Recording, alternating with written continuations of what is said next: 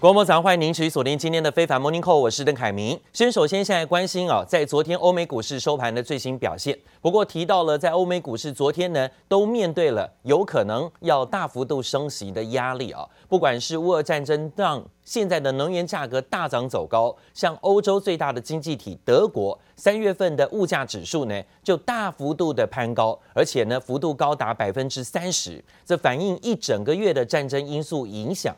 专家认为啊，民众呢都要做好啊物价通膨狂飙的上涨准备，而欧元区的通膨压力也是与日俱增，也让欧洲央行总裁拉加德在最新的央行会议当中表示，非常有可能在第三季就要结束资产购买计划，然后呢隔一段时间就要升息了。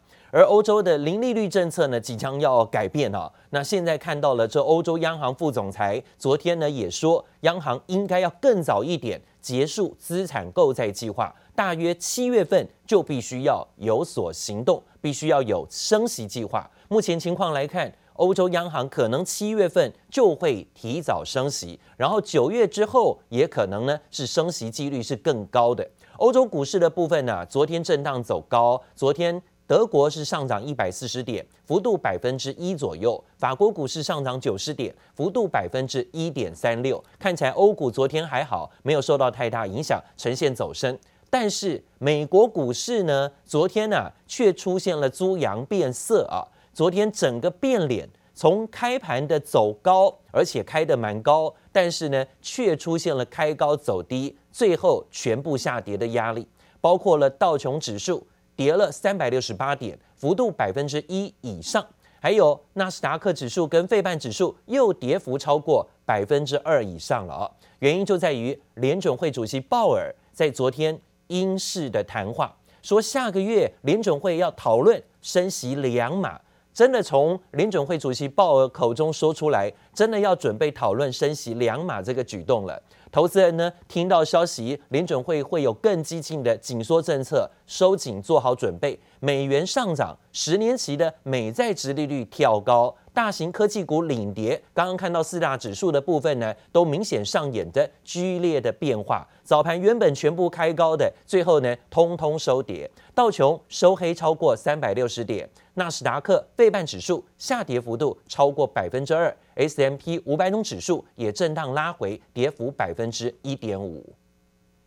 Many, many on the committee uh, thought it would be appropriate for there to be one or more 50 basis point hikes. Are you one of those people? I don't disclose my own path. I try to, I try to lead the, the committee. We really are committed to using our tools to get 2% inflation back. And I think if you look at, for example, if you look at the last tightening cycle, which was a two-year string of 25 basis point uh, hikes from 2004 to 2006, inflation was a little over 3%. Uh, so inflation is much higher now, and our policy rate is, is uh, still more accommodative than it was then. So it is appropriate, in my view, to be moving a little more quickly. And I, I also, I also think there's something in the idea of front end loading whatever accommodation one thinks is appropriate. So, so that does point, yes. that points there in the direction of, of 50 basis points being on the table. 看到了联准会主席鲍尔呢，今天真的伸出鹰爪了哦。他说要投资人做好更激进的紧缩政策准备。这番谈话立刻的让美股变脸，由红翻跌，大型股领跌，由包括脸书、Meta 先领跌，科技类指数四大指数全部逆转翻黑。道琼收跌三百六十点，纳斯达克费半指数下跌超过百分之二。就算昨天呢财报利多的特斯拉早盘一度大涨百分之十二啊，最后呢只收涨百分之三。好，都可以看到最强的特斯拉个股呢都出现最后尾盘呢涨幅收敛的拉回。鲍尔在国际货币基金会的组织会议上发表谈话，说目前美国通膨率大概是联准会目标百分之二的三倍啊。代表说已经超越通膨，已经有到百分之六以上了，因此要加快升息是合理的。包括五月份的会议，可能一次讨论升息两码。分析师更预言了、鲍尔的这一番言论暗示着后续可能还有很多次升息两码的空间了啊！当然，这样的情况呢，让市场预期五月份升两码的机会几乎已经达到快要百分之百了。预计年底利率会攀高到百分之二点七五的幅度。联准会对于升息之路更为的鹰派。当然，这个鹰爪功啊，已经伤到了昨天美国股市满脸的血啊。日前，包括芝加哥联准会银行总裁伊凡斯跟旧金山联准会银行总裁戴利都主张基准利率今年底之前要升高到百分之二点五。联准会主席鲍尔今天出席的会议当中也是鹰派表态，甚至呢说要更进一步收紧政策来平抑通膨。甚至呢，下个月就要升两码。当然呢，要所有的投资人都做好准备啊。这是今年联准会资金利率区间可能会在年底前升抵到百分之二点五的这种预期。当然呢，看到这样的情况啊，加上三月份已经升过一码的情形，今年加一加，有可能美国会升息九码。而花旗银行更预估联准会今年底之前，说不定呢会升息超过十一码。成为呢目前啊看法最紧缩而且最鹰派的银行，而根据利率期期货盘的显示呢，目前市场预估上半年呢升四码，然后五六月呢各升两码的机会，目前几乎达到快要百分之百了。好，后遗症是什么？现在就是美国面对的通膨压力很大，老百姓民不聊生，平民老百姓对物价大感吃不消，从食物到衣服。到住到娱乐，还有包括油价啊，食衣住行娱乐生活全部方方面面都受到影响，苦不堪言。联总会频频释出要升息的消息之后，房贷利率已经攀上了新高，这也让房贷户啊连连哀嚎啊。现在不仅是住不起，更可能未来还会买不起。美国三月份的房价再攀到历史新高，但是房贷利率呢，随着联准会启动升息，也在飙升中，已经冲击到了房市，大幅度的买气下降。三月份的成屋销售呢，跌到了近两年来的低点，特别是呢，主流的三十年期固定房贷利率冲高到百分之五以后啊，房屋销售恐怕会越来越难。美国人住不起、买不起的窘境越来越多啊！现在呢，连这些啊房屋的销售业者也苦不堪言，可能未来业绩会大幅度的减少。纽约的联准会储备银行以无壳瓜牛啊，美国的无壳瓜牛就是没有房屋的人做对象进行调查显示，美国的消费者老早对于房市就感到很悲观了。这些受访者认为呢，他们未来啊能不能够晋升成为有房一族的机会不到五成，这是创了二零一四年以来的最低最低的记录啊。好，另外呢也看到了现在啊还要继续的这个供应武器给乌克兰在做打仗吗？现在苦的是美国跟欧洲啊平民老百姓要面对的通膨压力，但是美国总统拜登持续宣布要军援乌克兰，预计呢要再增加。八亿美元的武器弹药给乌克兰打仗用啊，同时呢还要禁止俄罗斯船只，禁止它停靠美国的港口。Today, I'm announcing another $800 million to further augment Ukraine's ability to fight in the east in the Donbas region. This package includes heavy artillery weapons, dozens of howitzers, and 144,000 rounds of ammunition to go with those howitzers. It also includes more tactical drones. Today, I'm announcing that the United States will ban Russian affiliated ships from our ports, as they did in Europe. 拜登跟乌克兰总理会晤之后呢，公布了应该对乌克兰跟俄罗斯之间战争再有更多的举措，尤其是要提供更多的武器军援的援助。另外呢，再对乌克兰提供五亿美元的经济援助，就是呢帮助乌克兰来跟俄罗斯对战了。对于俄罗斯宣称已经占领了乌东马利坡等地区，拜登表示没有证据显示马利坡沦陷。另外一方面呢，俄罗斯也宣布要反制，扩大制裁名单，现在包括美国副总统贺锦丽、脸书创办人佐伯格，还有二十九名美国人都将无法再入境俄罗斯了。那另外呢，就是俄军成功的试射了自主研发的萨尔马特洲际弹道飞弹，号称呢这个弹道飞弹是可以搭载核弹头的啊，而且全球都会是在射程范围之内，这被认为是俄军的超级武器。俄罗斯总统普京全程视察，也表示呢威胁俄罗斯的敌人要三思而后行。另外一方面呢，俄军也表示已经拿下了。乌东地区的马利坡只剩下亚速钢铁厂，成为乌军最后的阵地。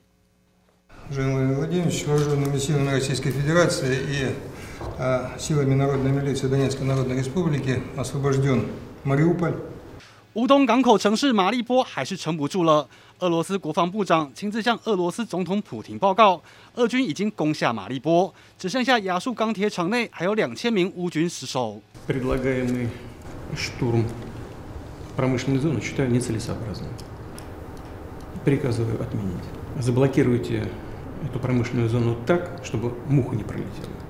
眼看马利波已经是俄军囊中物，普廷取消强攻钢铁厂的计划，决定团团包围厂区，守株待兔。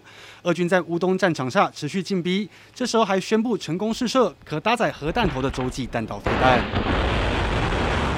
Сегодня 15 часов 12 минут московского времени на государственном испытательном космодроме Плесецк в Архангельской области из шахтной пусковой установки проведен успешный пуск межконтинентальной баллистической ракеты стационарного базирования «Сармат». 俄罗斯国防部宣称，这款自主研发的萨尔马特洲际弹道飞弹射程涵盖全球，且高速飞行，能突破所有飞弹防御系统，号称是俄军超级武器。普廷透过视讯全程观看飞弹试射，警告敌人别轻举妄动。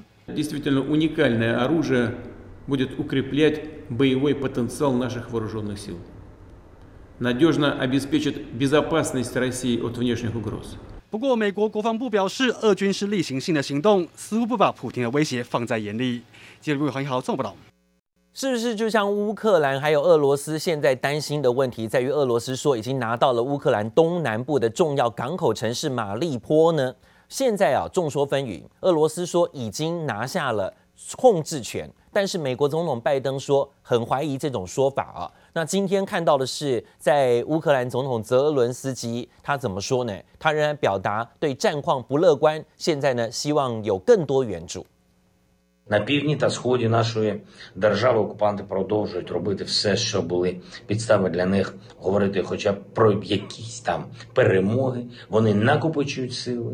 Вони заганяють на нашу землю нові і нові батальйони тактичної тактичної групи, намагаються навіть розпочати так звану мобілізацію в окупованих районах України. Жоден з цих кроків не допоможе Росії у війні. Колегам я розповідав ці деталі, де по, по нашим розрахункам біля 120 тисяч заблоковані в цілому в Маріуполі мирних жителів. 好，我们看到了，在今天啊，俄军宣称拿下马利坡，但是呢，到底是不是真的完全控制马利坡这个东南部的乌东城市？大家是众说纷纭。但是马利坡市议会的表示说，俄军在最近这个城市附近有一个大规模的埋葬遭到杀害平民老百姓的乱葬岗啊。乌国总统泽伦斯基则坦言，遭到围困多时的马利坡有超过十二万人没有办法顺利撤离。同时，俄军部队已经占领了顿内茨克东部地区的四十二个村庄。那还有乌克兰的官员向记者说呢，目前呢停放在基辅的平民遗体已经超过一千人了，发现地点是遍及在基辅州各地啊。是博鳌亚洲论坛在昨天正式的开幕，中国国家主席习近平出席了开幕式，也提到了在下半年要召开中共二十大会议，破坏中国未来发展的蓝图，也特别表示中国经济长期向好基本面不会改变，而现在疫情在延烧，严格封锁超过半个月的上海，单日确诊数终于有下降到两万以下。那最新呢，是有四百万人脱离了封控区，解除了禁足令，但是移动的范围还是呢有受限制。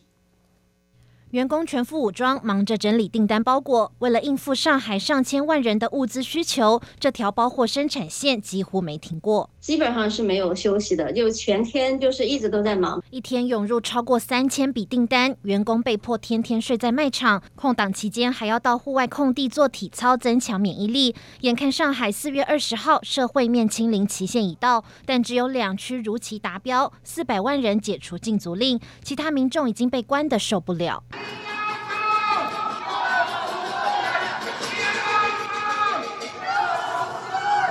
还有民众拍到上海副市长陈通到社区视察，双手却全程都缩在防护衣里面，似乎生怕染疫。官员作秀戏码再度上演，民怨大爆发。中国国家主席习近平在博鳌亚洲论坛上却依旧替清零政策辩护。中国经济韧性强、潜力足、回旋余地广，长期向好的基本面不会改变，将为世界经济企稳复苏提供强大动能。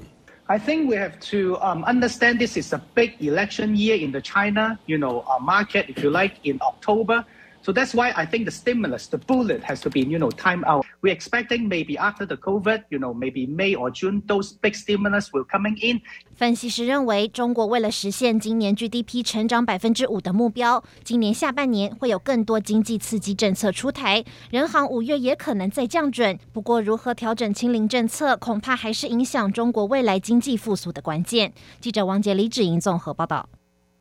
另外呢，就是昆山市政府哦，最新的疫情通报说，又要延长管制七天，到月底的二十七号啊。原本呢，大家兴高采烈的说，哎，被列入白名单里头，准备要复工了，很多电子工厂。但是呢，复工一天又复工落空啊，一天之后又改政策，要延到二十七号啊。包括了像和硕、新兴电子、金鼎等等台资的企业指标厂，原定的复工期待落空。和硕的子公司昆山的世硕，还有软板大厂嘉联益的昆山厂，都列入到了新的封控区里头，又是一个区域封闭、足不出户的情形。这使得呢，iPhone 跟笔电等等的电子产品生产又要拉警报了。另外呢，就是昆山的防疫措施一度有松绑，又临时喊卡。在这个地方呢，是印刷电路板的群聚所在。相关的政策使得台资的印刷电路板厂都成了重灾区，包括新兴电子、南电跟定影也都可能会在第二季的传统淡季业绩会更淡了，特别是四月营收的部分恐怕都要没了啊！这外资开始放眼复工期望。摩根大通说呢，其实昆山的状况是有改善的，物流慢慢恢复，也看好。叠升的这些印刷电路板、铜箔基板厂啊，渴望有一波反攻行情。最近呢，点名不管是台光电还是新兴电子，都有外资反而呢有在转看多了。复工不好了，但是要闭环保。说上班的话，全部都要住在深圳，住在深圳两点一线。中国昆山才刚复工，但没想到不到二十四小时内，当地政府又紧急发布文件，指出因确诊数再攀升，下令恢复停工，闭环生产，直到四月二十七号，再整整延长一周，让当地台商措手不及。我们工厂是说部分复工的部分，好，那这料拉不来进来，好，但是人是可以的，就是很多料要进来嘛，那有些料就拉不进来，那肯定要耽误了，那当然最后还是会进来，只是。不像以前那么那么顺利了，有影响了，有影响了，就这个月的业绩有影响。好不容易可以开始逐渐恢复正常生产程序，这回昆山防疫再升级，包括新兴、南子店、嘉联益、和硕、雷科、同志等台厂都被点名位于风控区内，必须再停工至四月二十七号。其中 PCB 载板厂新兴公告，目前配合当地政府防疫政策，随时采取应变措施，同时进行环闭式弹性生产。不过也有业者保守认为，到五一长假之前完全复工的机会恐怕不大。继续停工到呃四月二十七号，就是说料进不来，你没原料你怎么开工？再来做完的的成品出不去，有影响，哎，影响蛮大的。因为我们四月份几乎没有开工，我们自己在判断有可能会封到五。当前除了台商重镇昆山，其余包括上海、苏州等地区都传出将封控停工再延长至五月一号之后。即便多数工厂仍维持生产，但原物料及运输再度陷入困境。四月营收将直接受到冲击，连带影响第二季营运表现，让各大企业绷紧神经。记者曹德林、黄明旭台北采访报道。台湾本土疫情也是持续的在创高，特别是呢，电子厂也如临大敌。昨天呢、光是在桃园市啊，也有新增四百多起的本土个案，这也是全国呢第三高的地方。紧接在台北市、新北市之后，就是桃园市了啊。特别是昨天有这个代工大厂和硕。和硕也证实，他们的龟山园区大约有三百名的移工快筛之后，发现呢，六十二个人啊阳性反应，必须要进一步的进行 PCR 的裁剪之后，现在呢也发现是确诊的哦，所以呢看到和硕也证实了移工有在群聚感染的问题，进行了全面的清消。而现在说到了台湾本土的新增案例在昨天呢，真的快要逼近三千人了，一天之内就有两千九百六十九例的个案。那新北市最多高达一千人染疫，依旧是全台最高的地方。面对了台湾染疫率已经来到万分之十七，疾管署的署长啊是用数学模式推估，到了四月三十号当天，台湾呢本土的确诊数可能会来到九千六百例啊，快要接近一万人。下个礼拜哈，剩下七天左右的时间，可能就要接近万例的单日确诊病例。而台北市副市长黄珊珊现在还在居隔当中，被市警说未来啊。恐怕呢会有百分之二十的人口染疫。对此，台北市长陈时中啊，这个卫生署署长，还有包括呃疾病管制指挥中心陈时中啊，就回应说呢，目前全台的染疫率啊高达百分之十五到二十，就是实质的跟病毒共存了。这国家资源配置会选择将量能放在后端的住院医疗，希望让社会的伤害可以降到最低。本土个案持续创新高，单日确诊数逼近三千人，其中新北市新增千人染疫，北市也多了六百多人确诊。从确诊地图来看，包含高雄、花莲等六县市都被列为高风险区，全台染疫率达到万分之十七。疾管署长周志浩用模型推估，本土疫情在四月三十号当天确诊数会落在六千到一点五万人之间，可能会达到九千五百九十九例。至于一点五万这个数字，几率则比较小。高推估、低推估一个范围，那让我们在思考，或来做相关的准备，比较能够有一个方向。但是不是数字是绝对的？那没有。面对月底单日可能确诊破万，让民众心惊。但专家分析，只要打好疫苗、戴好口罩，还是可以正常看电影、唱歌。但有医师认为，餐厅内用可能要稍微严一点。北市副市长黄珊珊更示警，疫情海啸还在后头，到时候全台可能会有百分之二十的人口，大约四百六十万人确诊。百分之十五到二十，如果达达到的话，那就不用进了。哦，那就正式哈走入跟这个病毒共存。大部分的国家都是走到所谓的时势所逼，前端的这样的疫情的控制，哦，就把力气花小一点，把后端在住院。医疗打疫苗要多努力一些，不进餐厅内用，但也建议要避免病桌。有专家也点出，大家可能没想过与病毒共存会产生的风险。以目前中重症比例百分之零点四来算，一旦单日万人确诊，一天就会有四十例中重症个案。指挥官陈时中回应，个案都还是以轻症为主，不用恐慌。未来也不会用疫情规模决定政策方向，会以减灾当作目标。自由纽听不懂。好，看到了，现在新北市跟台北市哦，每天的确诊病例是蛮高的，尤其新北市的部分呢，在昨天已经超过了一千例了。台北市也有六百六十三例，两位市长呢下午都临时的加开了疫情记者会。新北市长侯友宜宣布呢，居隔人数啊已经高达了两万多人，将启动第二阶段的计划，就是要扩增责任医院，增开急检所。另外呢，新北本周六起呢，也开始呃将会没有疫苗可以打了。中央呢，明天会紧急的再配送三万剂疫苗给新北市使用。而台北市长柯文哲则提出啊，用快筛代替隔离的新模式，还说啊，中央再不改变这种居家隔离的政策，停课的标准，台北市呢，在一个礼拜之后就会停摆了。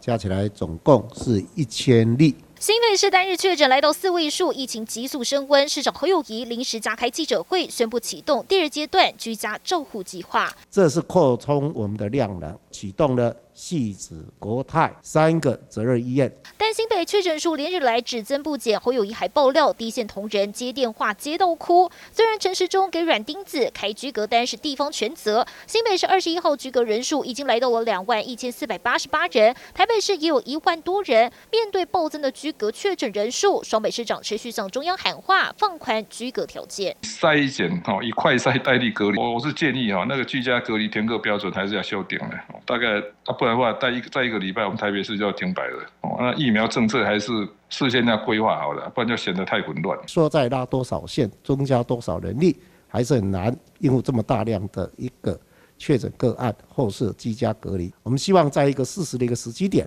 该做调整，而确诊人数飙升，也催出疫苗打气。新北库存告急，周六就将没疫苗可打，中央赶快加速配送。因为明天指挥中心还会再给这个二点四万的莫德纳跟六千剂的高端哈，所以我们都还会这个持续的施打。本土疫情严峻，疫苗荒、人力荒再起，双北重灾区框列人数不断扩大，忧心陷入停摆，举个政策得快速调整因应。记者台北新北综合报道。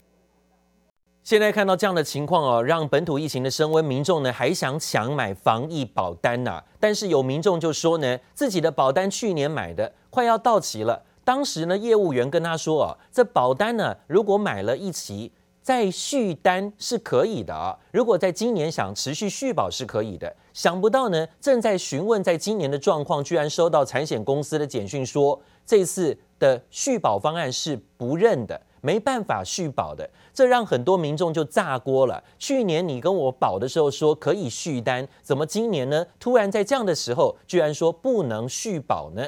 对此啊，保险局说，产险的保单本来就是一年一约的。并不保证会续保啊，这大家要注意啊。另外传出呢，各家的产险看到现在的疫情升温状况，开始宣布说，从四月开始投保的防疫保单可能都不算数了。这让刚刚最近才投保的民众呢，诶，是相当觉得很惊讶，怎么可以说不算数就不算数呢？保险局则是回应啊，已经成立的保单，已经缴了钱的，就是不受影响，但保单内容怎么写，产险公司就应该要怎么做。